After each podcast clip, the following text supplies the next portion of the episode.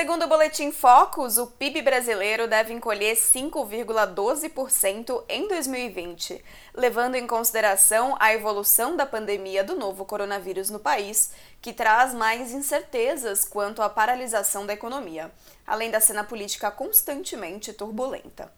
Em meio a tantas incertezas, será que se pautar puramente em projeções para tomar decisões sobre investimentos é de fato a melhor alternativa? E como tentar prever o movimento dos preços num cenário como este. Em seu último memorando, o gestor Howard Marks, uma das grandes referências do mercado financeiro, levantou uma questão semelhante: como lidar com tanta incerteza e tomar boas decisões de investimento neste momento? Para me ajudar a responder essa pergunta, usando o memorando de Howard como pano de fundo, eu convido André Weiner, da Atena Capital. Weiner é economista e atua no mercado financeiro desde os anos 90. Eu sou Melina Flynn e este é mais um Value Tips que hoje conta com a participação da minha colega Paula Barra na produção. Em seu texto, Howard discorre sobre nossa falta de habilidade em projetar o futuro, principalmente agora, citando alguns pontos: pandemia, contração econômica, colapso do preço do petróleo e estímulos do governo. Mas se nunca vivemos isso antes, como saber como e quando tudo isso vai acabar? Howard também reforça a importância de reconhecer o que não sabemos e diz que é importante evitar a confiança excessiva nas projeções. Ele também aproveita para citar frases emblemáticas, como a de Warren Buffett, que disse que as previsões costumam nos dizer mais sobre a previsão do que sobre o futuro. Se você não leu o memorando, fica aqui a nossa sugestão de leitura. Aproveitando o gancho, eu te pergunto, Weiner, o que, que você achou desse último memorando e como que a gente pode lidar com tantas incertezas no cenário? Com relação ao memorando do Howard Marks, é, nós, eu particularmente, a Atena concorda bastante. Né? Eu acho que as pessoas em geral, pessoa física, mas mesmo investidores experientes, têm uma tendência de sempre querer prever o que vai acontecer no futuro. E sempre que você tem uma mudança drástica de, de cenário, como nós estamos vivendo no mundo agora e principalmente no Brasil, as pessoas acham que a virada de página tem que ser completa. Né? É sempre o 880, não existe uma, uma zona cinzenta, vamos ver assim. A gente não pode ter um cenário e o cenário apenas piorar. O cenário ele tem que mudar por completo. E a mesma coisa foi quando melhorou. Né? Então, acho que o, o, nós temos muito claro na Tena que a gente não, a gente, né, como, como foi comentado pelo Howard Marks, a gente, não, a gente nunca viveu isso antes, só 100 anos atrás, né, quando era outra economia, outro mercado, outra tecnologia, outra medicina. Então, a gente não tem referência. Né, então, o máximo que a gente pode fazer é acompanhar e, principalmente, tentar estimar o que, que já está no preço. Eu acho que mais importante do que prever para onde vai é o que, que já está no preço. Né? Então, nós temos gasto muito tempo na Atena, é, em vez de tentar estimar né, essa onda de e-commerce, onde vai parar. Né? Hoje é 6% das vendas no Brasil, vai virar 8, 10, 15, 20, depois daqui a alguns anos. É, o que, que, o que, que precisa acontecer para os papéis de varejo valerem o que eles estão valendo? O que, que precisa acontecer para os bancos valerem o que eles estão valendo? Se, né, tem tanta coisa drástica no preço. Será que a mudança estrutural vai ser tão grande assim. Né? E tem um outro ponto importante, que a perda de valor de um ativo, quando você impacta muito o resultado de, de uma janela curta, vamos dizer um, dois anos, ele não é tão grande. Né? Claro que não ajuda, mas você prejudicar muito o resultado de 2020, 2021, por exemplo, se você acha que depois vai voltar próximo ao que era normal antes, a perda de valor não é tão grande, a gente pode estar falando entre 10% e 20% do valor de um ativo. O grande diferencial realmente são as mudanças estruturais. Então, eu acho que é, é, é esse ponto que o mercado está se apegando muito em vários ativos, de quanto vai sofrer resultado esse ano, quanto vai sofrer resultado ano que vem, ele, na verdade, não que não seja relevante, é relevante, mas ele é, não sei, assim, um nível de, de importância muito menor do que o mercado está tá dando, na nossa opinião. É, isso acaba criando distorções muito grandes de empresas que, na nossa opinião, vão até se beneficiar num segundo momento do que está acontecendo, não necessariamente em termos absolutos, mas em termos relativos. mas que para isso, num primeiro momento, vão sofrer muito porque o setor que elas atuam pode entrar em, não sei se colapso, mas entrar num, num, numa vertical, numa espiral muito negativa. Então, é, a gente está tentando muito mais olhar, um, o que está no preço, ao invés de acertar para onde vai, e dois, tentar olhar esse segundo momento. Né? Em vez de se preocupar quanto vai cair o lucro de uma empresa esse ano ou ano que vem, que não é a parte mais relevante de medir o valor de um ativo, está preocupado como que essa empresa vai se beneficiar né, ou tirar proveito das novas circunstâncias da economia. Né? Eu mencionei varejo, né? você tem 6% das vendas, como eu comentei, que são, que são e-commerce hoje no Brasil. O que, que é mais importante? Né? Toda essa discussão que está tendo em e-commerce, que é 6% das vendas, ou vamos pegar, por exemplo, a Renner, que tem 5% no mercado de vestuário, ou se preocupar com os outros 95% que são os competidores do mercado, que são os competidores da Renner. A gente deveria se preocupar com os 6% ou com os 95%? O que, que é mais relevante para o case? Né? Então, acho que esses são, são os dois pilares que, que nós mais temos é, focado nesse ambiente de incerteza, medir o que está no preço, em vez de tentar acertar para onde vai o mundo. E dois, pensar num segundo momento, né? se preocupar menos com coisas que, que impactam menos valor, por mais que gerem um slow muito negativo, e se preocupar mais com, com, com estrutural, uma vez que a economia se normalize, né? mesmo com menor poder de renda, desemprego, queda de PIB, mas que simplesmente a gente volte a viver, né? que a gente volte a sair de casa, que acabe a quarentena. Como que vai ser o mundo das empresas pós isso? Então, acho que o nosso grande foco ele tem, sido, tem sido nessa linha, é dessa forma que nós temos tentado vamos dizer, administrar e moldar a carteira é, se preocupando menos com curto prazo e, sim, e muito mais com a distorção de valor que em muitos casos está sendo criada de forma bastante aguda. Algo mudou nesse teu processo de análise de investimento com essa crise? Estruturalmente não. Né? A Atena sempre foi uma casa muito preocupada com a qualidade do, do, dos negócios que investe, com a qualidade diferenciais das empresas. E, e, isso permanece. Né? Eu acho que essa crise ela só ressalta a relevância disso. É evidente que quando você tem uma quarentena, que é algo que a gente nunca viveu, entra, entra em, em, em ação, vamos dizer assim, a necessidade de entender melhor a solvência de curto prazo das empresas em cenários extremos. Né? Claro que, que baixa alavancagem, prazo de dívida longo, entre outras razões, entre outras qualidades, são coisas que nós sempre olhamos com ou sem é, coronavírus. Só que quando você simplesmente acaba com 50%, 60%, 70% de uma empresa numa janela que nós não temos ainda previsibilidade quando acaba, você acaba tendo problemas de eventuais problemas de, de liquidez de curto prazo para tocar a operação.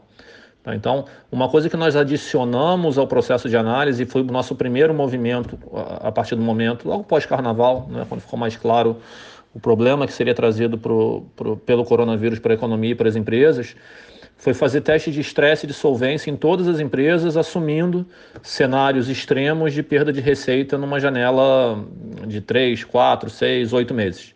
Tá, então, acho que isso foi adicionado e nós eh, optamos por não investir em nenhuma empresa que pudesse ter problemas de solvência nessa janela. Ter problemas de solvência não necessariamente quer dizer quebrar, mas só o fato de você ter que levantar de capital, seja via dívida muito cara, principalmente via equity, num, num momento né, ou, ou, num valor muito abaixo que as empresas valem, você acaba destruindo muito valor. Né? Então, algumas histórias, algumas teses de investimento que nós até gostamos, que, que achamos que podem valer muito mais do que estão aí, a gente acaba por não investir, opta por não investir por conta dessa característica específica que nos deixa preocupado. Porque essas empresas que têm, podem ter esse eventual problema, você fica muito dependente da economia voltar para o normal, para o normal, mesmo que seja 50% do normal, 70% do normal, mas acabar a quarentena, acabar o lockdown, acabar né, o nível de restrição que nós estamos de restrições que nós estamos vivendo, porque essas empresas não aguentariam mais dois meses sem com 20% do, da receita normal, né, versus o que era é, pré-vírus. Então acho que esse item ele foi adicionado agora ao processo de análise. Né? A gente já olhava essa parte de dívida, mas agora com uma ótica um pouco diferente por conta da quarentena. É, mas todos os outros pilares é, é, algo que a Atena sempre teve como característica, né? de, de, de, em vez de se preocupar mais com o resultado de curto prazo, entender como é que essas empresas se beneficiam ao longo do tempo, como é que os diferenciais vão fazer com que, ela, com que elas ganhem mercado à medida que, que a situação se normaliza. É, capital humano, né? Acho que nessas horas, de novo, o capital humano vai falar muito alto das empresas. Então, acho que tudo isso já era parte do processo e ela de, de, de análise de investimento e continua sendo. Né? É evidente que tem um ponto a mais também, mas isso também vale para qualquer cenário, que é você conseguir encontrar uma carteira, que não, um fundo que não seja monotemático, né? montar uma carteira que se você errar a tese, não, não, não são todos os ativos que sofrem, ou não é um percentual alto da carteira que sofre. Então, por mais que nós tenhamos mais convicção e houvemos mais distorção em alguns papéis, alguns setores do que outros, é importante você ter ativos que compõem carteira com, com, com riscos é, que se complementam, né, com riscos que não se sobrepõem. Então, essa é uma, principalmente nessas horas que a visibilidade de curto prazo fica menor, acho que essa é uma medida muito relevante de se tomar no, no na carteira.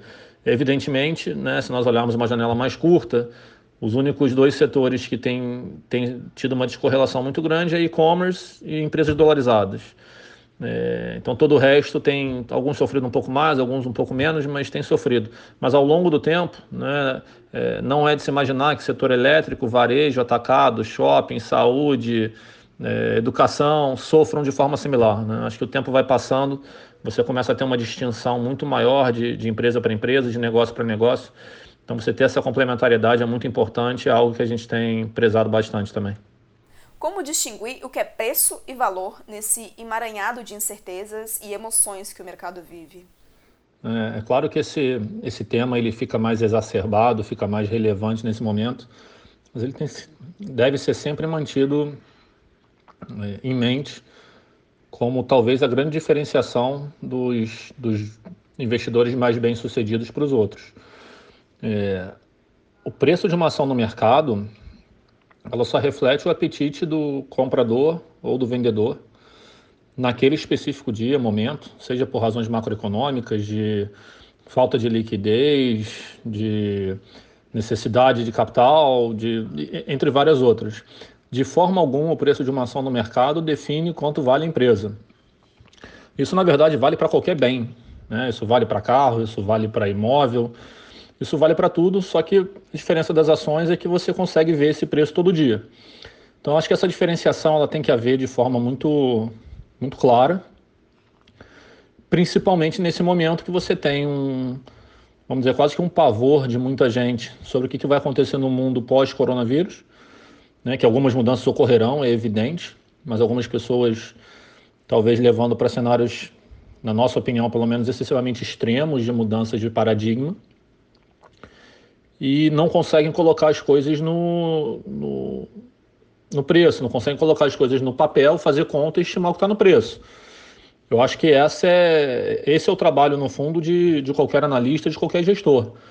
Não é saber se algo, se o lucro vai subir ou vai cair, se o cenário macroeconômico é bom ou ruim, quando que acaba a quarentena, se é mês que vem ou daqui a dois meses. Eu acho que o importante é tentar entender em cada cenário possível qual é o valor dessa empresa e ver se isso oferece uma diferença muito grande, seja para o bem ou para o mal, comparado a quanto essa ação, tá, essa empresa está sendo precificada via, via ação no mercado. Então, o nosso foco na Tena, na verdade, ele é sempre no valor, nunca no preço da ação no mercado. O preço da ação no mercado, ela simplesmente te dá oportunidade, seja para comprar, seja para vender um ativo. Né? Se, se, a diferença é muito grande, a gente acha que, né, sendo simplista aqui, claro que você acaba pesando outros fatores também, mas se há uma diferença muito grande entre o que você acredita de valor de um ativo e o, e o valor que está refletido em mercado, normalmente você tem uma boa oportunidade. Tá? Eu acho que nesses momentos, mais do que nunca, tem que se preocupar pouco com a oscilação do dia a dia, se preocupar pouco com a oscilação do mês a mês, o que não é fácil para um gestor. Se você não tem um passivo de de qualidade, se você não tem é, o produto vendido da forma correta, você acaba sendo cobrado por coisas que te impedem de fazer uma gestão longo prazista. Então, eu acho que uma vez esse trabalho feito, né, a conscientização da sua base de, de, investidores, ou pelo menos de boa parte delas, te permite realmente é, aproveitar as distorções. É, claro, tem que estar certo primeiro, né? Mas se certificando ou tentando se certificar que está certo, aproveitar as distorções que dessa segregação entre valor e preço da ação, né? Que são coisas completamente diferentes. O, o nosso foco é, sempre foi muito nisso e agora que a, que a distinção está cada vez maior, né? Principalmente em alguns setores específicos, é, o nosso foco está totalmente voltado para o valor que um ativo deve ter e não para o preço dele em mercado. Nesse segundo caso, do preço, a gente está só usando como referência para aproveitar as distorções e ter bons retornos de médio e longo prazo. Como é que você viu a retomada da bolsa em abril e o que para você seria um nível de preço justo da bolsa hoje diante de tantas incertezas? Além disso, eu te pergunto na sequência, como é que está a sua cabeça nesse momento? É difícil opinar sobre a performance do mercado em abril, né? principalmente bolsa como um todo. Nós temos a característica de olhar muito ativo ativo, setor a setor. Eu, eu dividiria em alguns, algumas etapas. Né? Eu acho que a primeira etapa pós-carnaval foi uma etapa de pânico, que as pessoas não sabiam com que estavam lidando. As empresas ainda não tinham deixado claro como que iam se comportar. E não, não à toa nós vimos tantos circuit breakers em sequência e, e, eu acho que à medida que as pessoas foram entendendo melhor o que, que é do, o que, que é o vírus, as empresas foram sendo mais vocais no que, que estão fazendo, os analistas foram fazendo mais conta de, do que, que cada empresa aguenta ou não aguenta. Naturalmente foi gerando um, um, um conforto, se dá para colocar dessa forma, né, dentro do, do ambiente de total desespero que nós estamos vivendo. E isso permitiu que, que as pessoas começassem já a, a, comprar posições, a montar posições em ativos específicos, mesmo com um cenário ainda muito ruim. Né? A gente volta até para aquele ponto de distinção de preço da ação e valor da ação.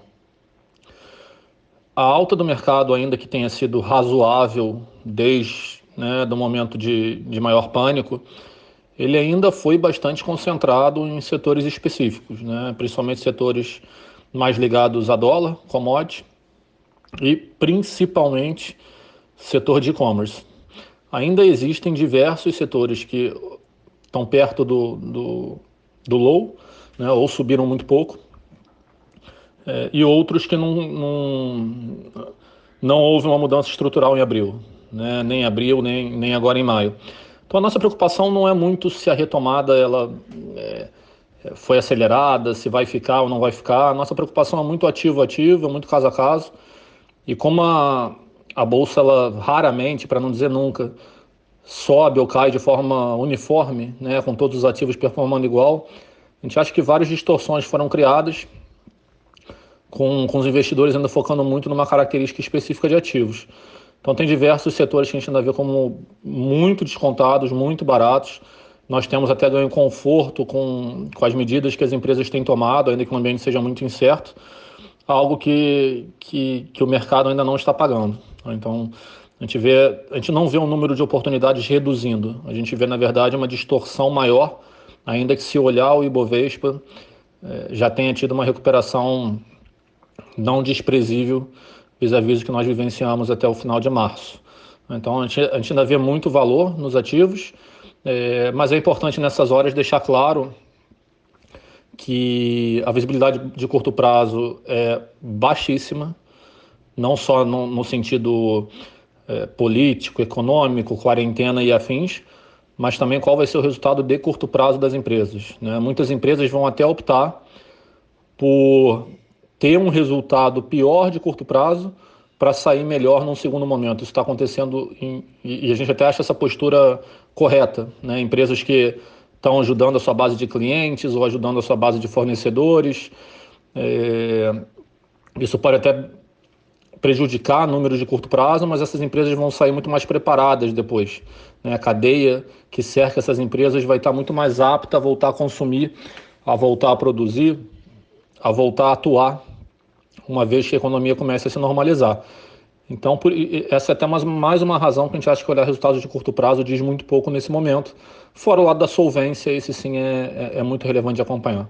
Então, abril sim foi uma recuperação, hum, alguns setores subiram muito, talvez se pagando muito à frente em alguns casos, mas eu diria que na grande maioria dos casos a gente acha que a, o nível de correção, onde houve, ainda é muito aquém do que deveria ser, uma vez que os resultados ao longo do tempo, não no curto prazo, venham saindo e, e mostrando que talvez as, os receios, principalmente de mudanças estruturais, estavam exagerados.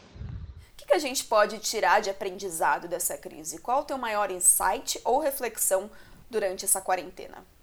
É, é, é difícil, porque é algo que aconteceu um século atrás. Né? Não é o tipo de coisa que você se, você se prepara, não é algo que você consegue ver via dados econômicos, via balanços de empresas ou conversando com elas. Então é, é, é, difícil, né, talvez ser tão simplista e dizer, nossa, que grande aprendizado que eu posso tirar. Tem certas coisas que é, é muito difícil você se preparar e achar que você poderia ter feito diferente. Se dá para tirar alguma coisa de prático, né, é que nós realmente, mesmo num cenário extremo e num cenário que, como eu comentei, não, não, não acontece há 100 anos, é que a gente não tem. É, não adianta se enganar e achar que a gente consegue ganhar conforto com cenários e, e prever o que vai acontecer no futuro, é, pelo menos o caminho até, até chegar no futuro, vamos dizer assim. E isso faz com que seja sempre muito relevante é, que as histórias de investimento elas sejam pautadas por questões microeconômicas das empresas e nunca dependência de cenários. Né? Claro que num, num primeiro momento, numa quarentena como nós estamos vivendo, se a empresa é boa, ruim, nada está adiantando, né? tirando, como eu comentei, dolarizadas e-commerce. Mas isso no segundo momento vai, vai mudar. Né? Então, imagina quem investiu numa empresa porque o PIB do Brasil ia crescer, quem investiu em banco porque o crédito estava crescendo muito, é, ou quem investiu em, em, alguma empresa alavancada porque achava que, que a gente estava no mercado de beta. Então, se a gente pode tirar alguma coisa, não, não diria que de aprendizado, mas que reforça né, é, é, esse pilar tão relevante do investimento, é que o investimento ele tem que sempre ser olhado com majoritariamente ou totalmente para o lado microeconômico, porque o resto é de, de difícil previsão, né? Se nós olhar, principalmente num país como o Brasil, se nós olharmos de, de dois em dois, três em três anos, sempre tem alguma coisa que acaba mudando o cenário. Né? Agora, dessa vez, não foi Brasil, foi mundo, foi saúde. Mas quanto, qual foi a última vez que nós passamos no Brasil mais de dois, três anos sem uma mudança drástica de cenário? Né? Então acho que isso vem nos lembrar de novo da importância de não se deixar levar por tentações, não tentar fazer apostas é, macroeconômicas ou político-econômicas, e sim sempre ser fiel a, a estudar a empresa, investir em negócios, é, independente do que isso possa causar no curto prazo, no fundo. Né? Muitas vezes as pessoas se sentem quase que pressionadas a fazer apostas específicas por, por condições de mercado, por condições de economia, e, e fica difícil você ser fiel ao seu propósito. Né? Eu acho que isso veio mais uma vez nos lembrar que, que o propósito ao longo do tempo se paga, que é relevante você ser fiel àquilo que você acredita e não, não mudar o perfil de investimento. Né? Por mais difícil, de novo, que tenha sido, né? difícil não, impossível que tenha sido prever é, uma crise de saúde como a que a gente está vivendo, se dá para tirar alguma coisa é isso. Seja sempre fiel àquilo que você entende que você se, que, que se diferencia, aquilo que você procura numa empresa e não caia em tentações de comprar ações apostando em cenários específicos, porque esses cenários eles mudam muito rápido olhar o investimento com um olhar majoritariamente microeconômico e não se deixar levar por tentações ou apostas. Análise válida, dica anotada e pontos muito bem levantados. Eu agradeço de novo a tua participação aqui com a gente, Weiner. É, bem como disse Peter Barnstein, historiador e economista americano citado no memorando por Howard. Previsões criam a miragem de que o futuro é conhecível. E, pelo que a gente viu até agora, a dúvida tem se saído mais sábia do que a certeza. Este foi mais um Value Tips. Obrigada por ouvir e até o próximo episódio.